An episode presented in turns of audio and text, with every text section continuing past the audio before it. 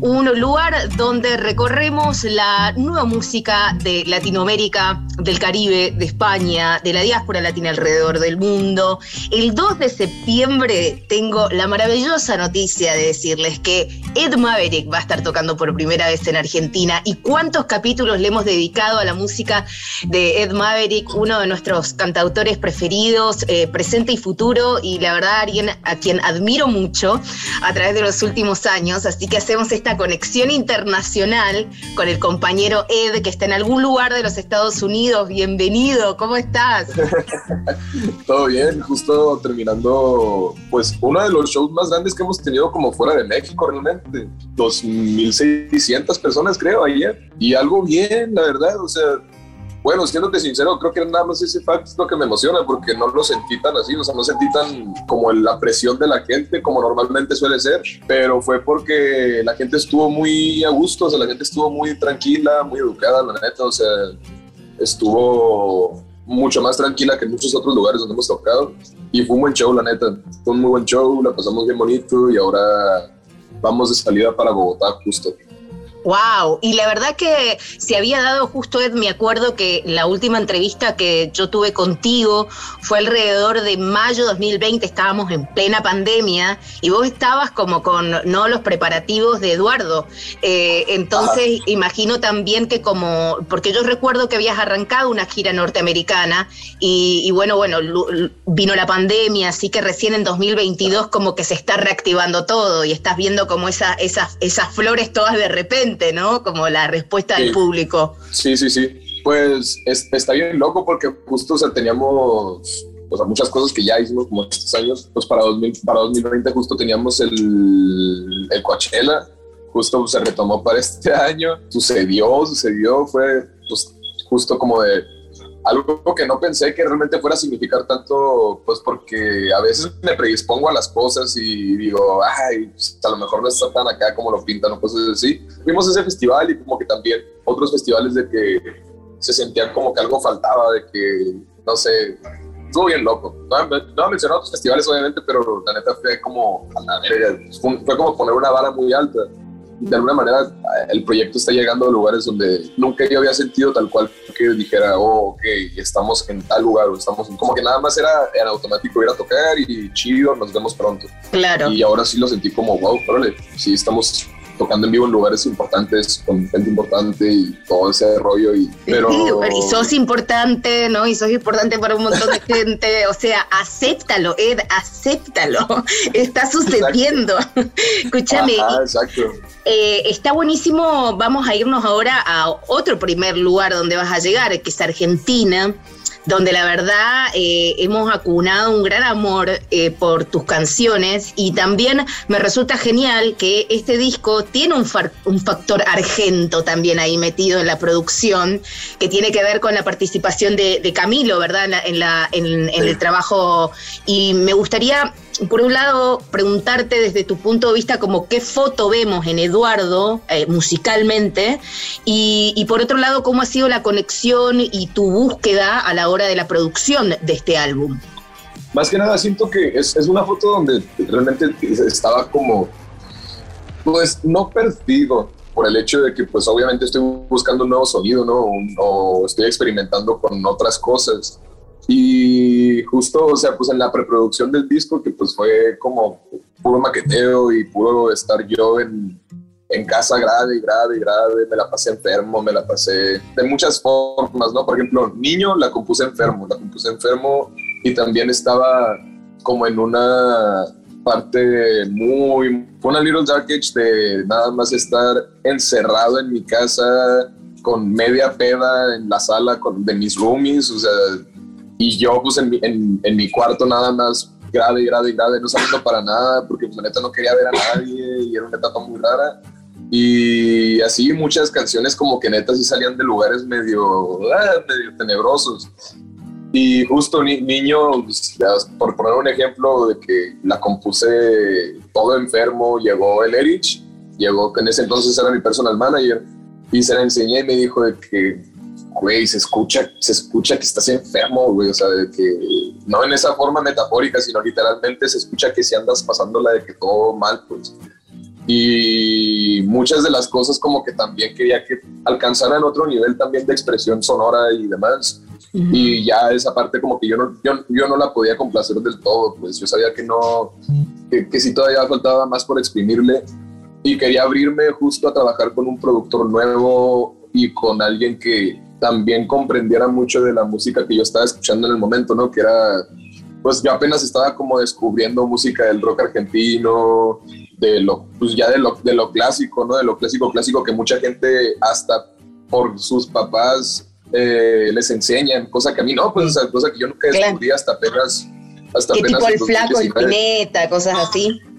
Exacto. Justo en ese entonces yo estaba muy clavado con, con el Artot, pues apenas lo había descubierto, apenas había descubierto varias de la discografía de, no sé, de Charlie García, de Cerati, toda esa música que te digo, pues no sé, un ciudadano argentino a lo mejor o una ciudadana argentina le enseñan desde que pues está chiquita o algo así, ¿no? y, y, está bien, y está bien loco, está bien, está bien loco como toda esa música nos pone pues cohetes, nos pone cohetes en el culo de, a ver, ponte, ponte a, a moverle, escucha esto que, que no sabes qué instrumento es y lo vas cachando. Y entonces justo le pedía a Choc, que en ese entonces yo estaba trabajando con él, que si me podía ayudar como a encontrar un productor. Y él me dijo como de, güey, Milo, y yo le dije como, o sea, sí, de hecho yo, le yo, yo pensaba mucho en Milo, pero yo no sabía si Milo quería trabajar conmigo porque ya había conocido a Milo en la grabación de una canción del Longshot en la que yo iba a participar. Entonces fui a, a, grabar como esa participación, esas voces, y esa vez el Milo, el Milo me dijo como, después de yo haber grabado ciertas tomas, me dijo como de, oye, ¿y ¿crees que, no, ¿crees que pudieras cantar como un poquito más, más claro y como no tan acentuado y como no tan así? Y yo le dije como de, pues, no, o sea, no, no, no, ya, ya, sí, ya sí canto, pues. Y como que el vato medio dijo de que, ah, ah, cabrón, bueno, pues todo bien, este, y yo me había quedado con esa idea, dije, no, pues no sé, si, le digo al, al a lo mejor no jala o no sé, pero nos volvimos a sentar, nos volvimos a juntar, nos echamos un, un alguito, platicamos. Y en el momento en, que, en, el, en, el, que yo le empecé a platicar de que estaba escuchando música de rock argentino y que estaba agarrando mucha inspiración de todos los sonidos que se habían como sembrado en ese momento, de ahí empezamos a platicar un chingo sobre música y ya no nos paramos y ya de ahí fue como, ah, no, sí, vamos a trabajar con...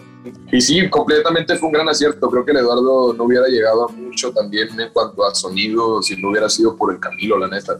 O sea, no. Creo que sí es de una de las mentes productoras más grandes ahorita de la música hispanohablante, pues. No, la verdad que vos mencionaste eh, cuando lo describías esa cuestión de, de, de lo tenebroso y es eh, increíble porque yo pensaba y decía, wow, esto es como re onírico en realidad, ¿no? Como de, del mundo, o sea, cómo me lleva las canciones, es como me lleva al mundo onírico total, o sea, es como un viaje que puede ser brillante como puede ser también tenebroso y a mí me parece que ahí se encierra como una una tensión y un suspenso muy, muy lindo que se ha generado en Eduardo. Y vas a estar tocando en el Teatro Vorterix por primera vez. Eh, me resulta, no sé cómo lo manejan ustedes en México, este aspecto que te voy a comentar, pero lo que he visto es que formas parte de una generación que tiene como muy metida en su cabeza la descentralización, ¿no? Como no la obligación de irse a Ciudad de México para generar una carrera internacional, ¿no? Lo importante que ha sido eh, estar en su sus lugares, digo, que no, no, no está esa presión. Una presión que también vivimos las generaciones, más de mi generación, digamos, en Argentina. Yo soy de Mendoza, nos íbamos a Buenos Aires, ¿no? Como para poder realizar nuestras carreras. Y preguntarte sobre eso, si crees que esa libertad de ustedes para quedarse o en sus ciudades o para no tener esa presión, si se ha metido también en la música que componen, si les ha permitido también cierta libertad. Pues es una combinación de como esa actitud nueva, generacional, pero también es verdad que sigue habiendo o sigue siendo necesaria una parte o una posición un poco más privilegiada para poder no ir a ciertos lugares y demás, pues lamentablemente. Yo qué más quisiera, en serio, yo también estoy harto de que las bandas independientes en México tengan que ir a Ciudad de México de a huevo hasta a vivir para poder darse una verdadera carrera o una carrera que sientan un poquito más seria. Y pues sí, lamentablemente sigue siendo así, por más que también uno como artista de esta generación busca la descentralización, busca salirse de Ciudad de México, empezar movimientos más al norte, que pues, ha pasado, todos lo hemos aprendido en, en, México gracias a la escena de Hermosillo, por ejemplo, todo lo que salió en la onda sonora, todos, todos aprendimos que se puede, que se puede hacer una escena fuera de Ciudad de México, pero la seguimos necesitando desafortunadamente y poco a poco va moviéndose, pero pero sí, en este punto todavía sigue siendo una cuestión de privilegio no ir a Ciudad de México y hacer una gira, por ejemplo en mi caso, pues hacer una gira internacional en vez de seguir tocando en México y todo eso. Entonces, pues sí, es medio difícil y tedioso y a mí sí me causa mucho lastre el hecho de, ah, como siempre, estar pensando en, ojalá todos estuviéramos haciendo esas cosas, ojalá todos tuviéramos el lujo o pudiéramos darnos el lujo de no tocar en Ciudad de México, ir a activar plazas en, Sudamérica, ir a activar plazas en Norteamérica, ir a activar plazas, ya si nos queremos ver más mamones hasta en Europa y demás, pues. Pero sí, hoy por hoy todavía no es posible, pero para allá apunta la cosa, ¿eh? O sea, la neta es que el Internet sí, de alguna forma, es, es, es un poco más, más fácil de también de, de empezar a activar una carrera prolífera en Internet gracias a las herramientas, tal vez hay como momentos virales en TikTok y todas esas cosas que pueden pasar y que está bien verga. Y se me hace que también ya hay un momento ahorita donde los artistas estamos empezando a aprovechar como estos momentos del internet para hacerlos completamente algo serio y realidad y no algo tan volátil como es la viralidad, ¿no? Por ejemplo, yo veo mucho ese ejemplo en Kevin Carr, por ejemplo, que justo, o sea, él, él, venía como también haciendo como todo este camino super indie y que va nada más como de eh, divulgación en internet y luego de repente sale TikTok y luego lo aprovecha y ahorita también está como subiendo bien pasado de verga y siento que es una etapa donde muchos artistas ya van a empezar a poder hacer, a, poder hacer eso. Vamos hacia ello, pero, pero sí, sigue siendo un poco difícil, la neta. Sí, bueno, eh, vos estabas diciendo, hablando un poco también de esta generación que arranca también poniendo sus canciones en, en YouTube y a partir de ahí, ¿no? Se genera una carrera musical, eh, un acto como súper natural desde su lugar. Ustedes crecieron con Internet, digo, menciono a la Brati porque va a estar la Brati tocando también eh, con ustedes en Argentina, digo, y he tenido la oportunidad de, de tenerla aquí también en Atajo contándome sobre eso.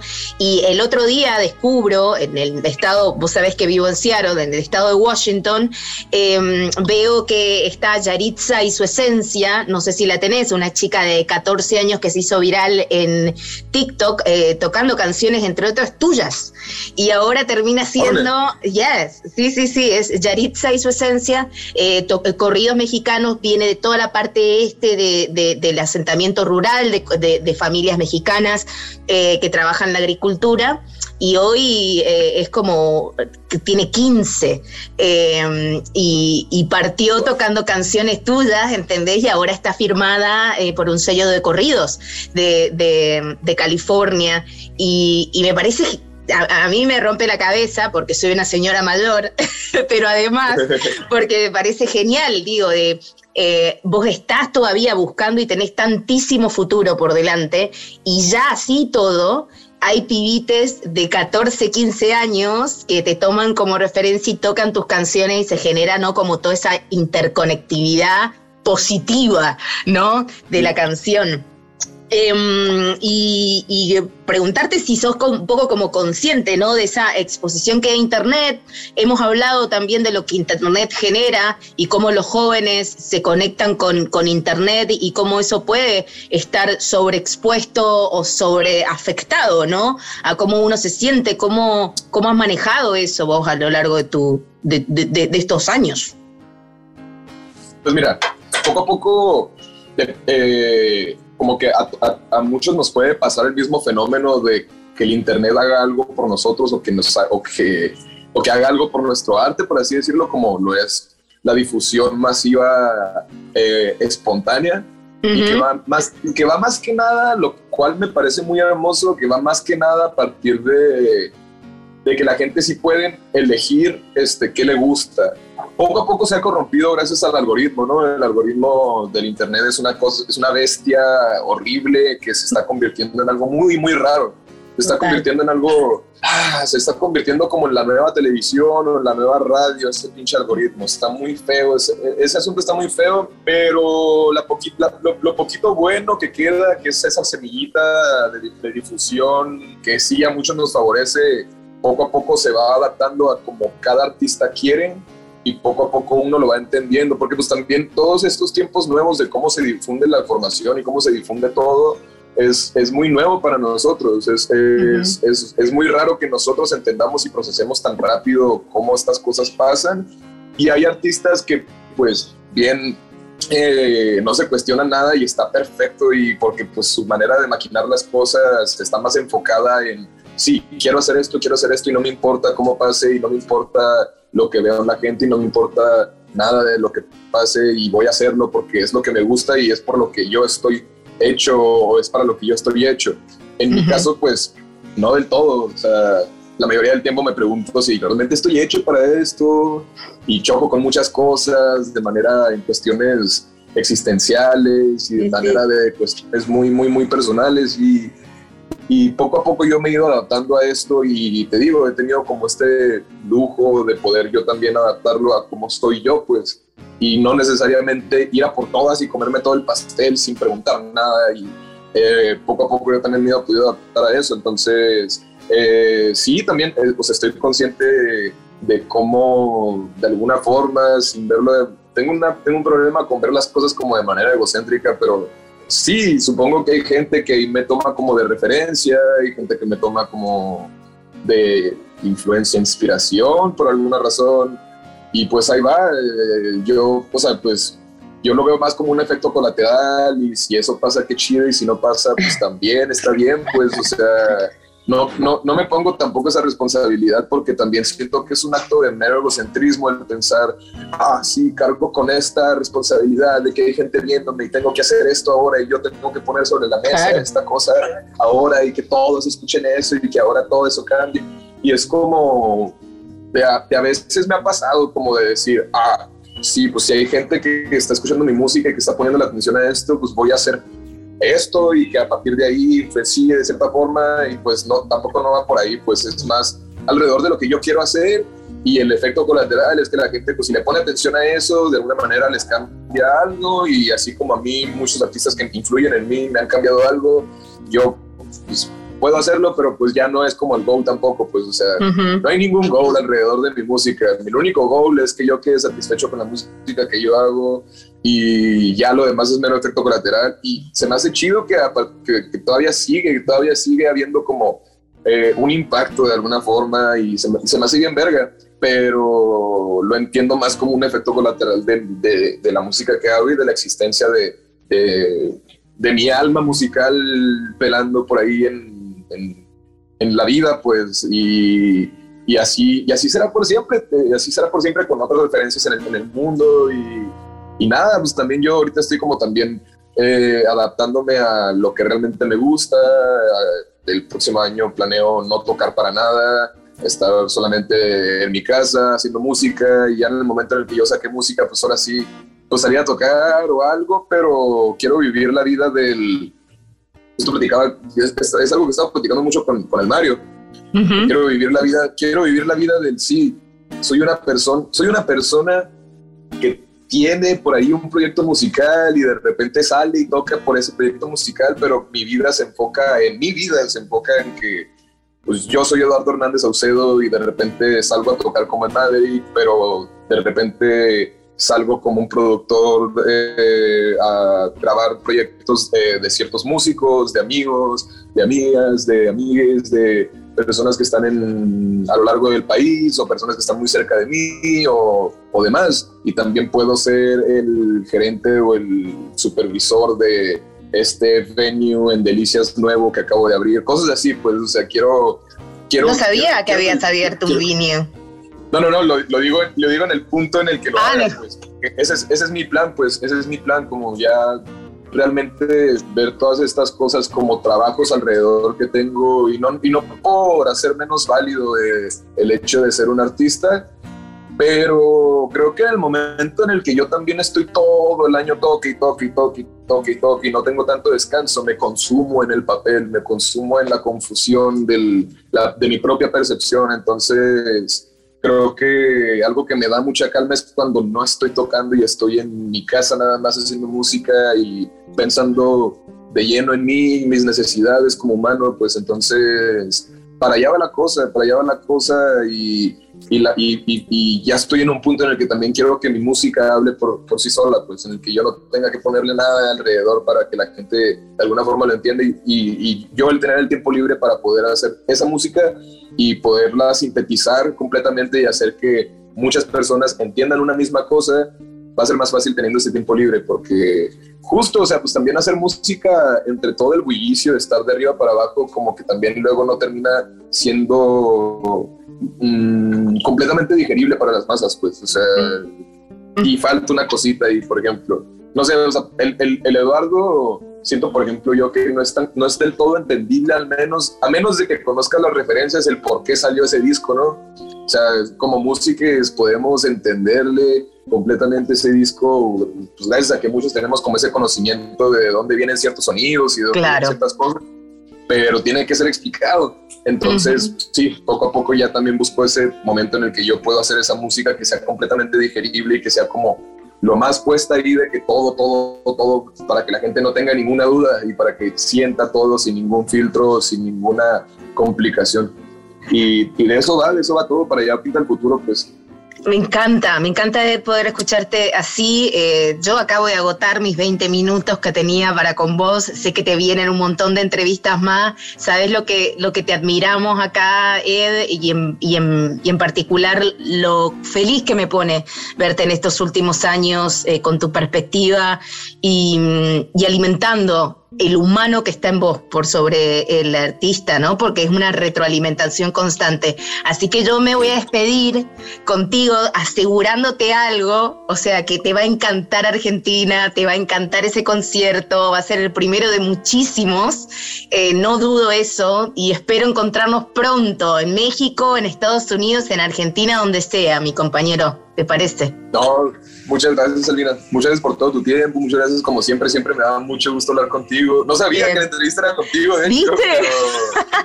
Qué hermoso, la neta. Siempre, siempre me da mucho gusto platicar contigo porque pues siempre hay como esta visión un poco más empatada entre tú y yo también de la música en muchos aspectos y, y eso me da mucho gusto siempre. Siempre me da mucho gusto platicar con mentes como tú, la verdad. Muchas gracias. No, y gracias. Es un honor, es un honor para mí. Así que ya sabes, te estamos esperando en Argentina. Yo te estoy esperando acá en Seattle con un montón de otra gente que te quiere ver. Así que esperamos en cualquier momento poder eh, tenerte. Muchísimas gracias, mi querido. Que tengas un lindo día. Gracias a ti, chao, chao. Muchos abrazos.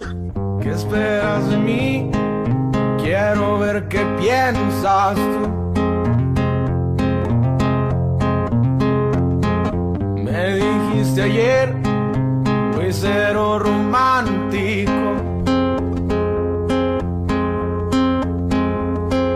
Tienes que entender,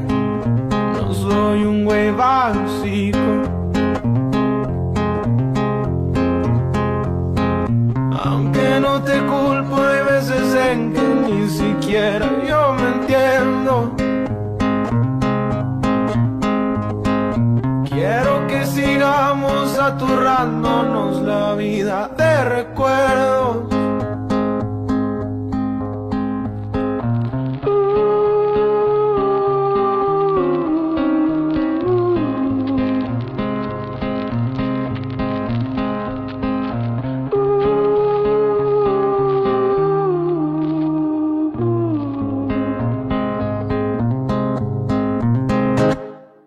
Quiero que me digas que me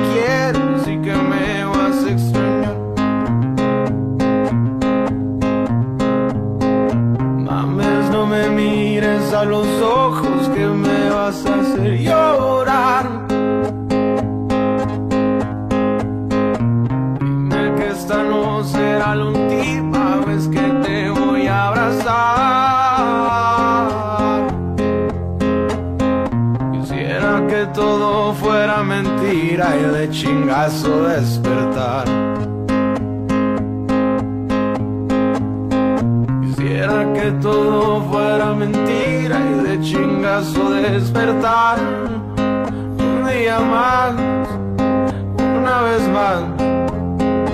En tus brazos yo me quiero acurrucar. Un día más, una vez más. En tus brazos yo me quiero acurrucar. Un día más, una vez más brazos yo me quiero acurrucar un día más, una vez más. En tus brazos yo me quiero acurrucar.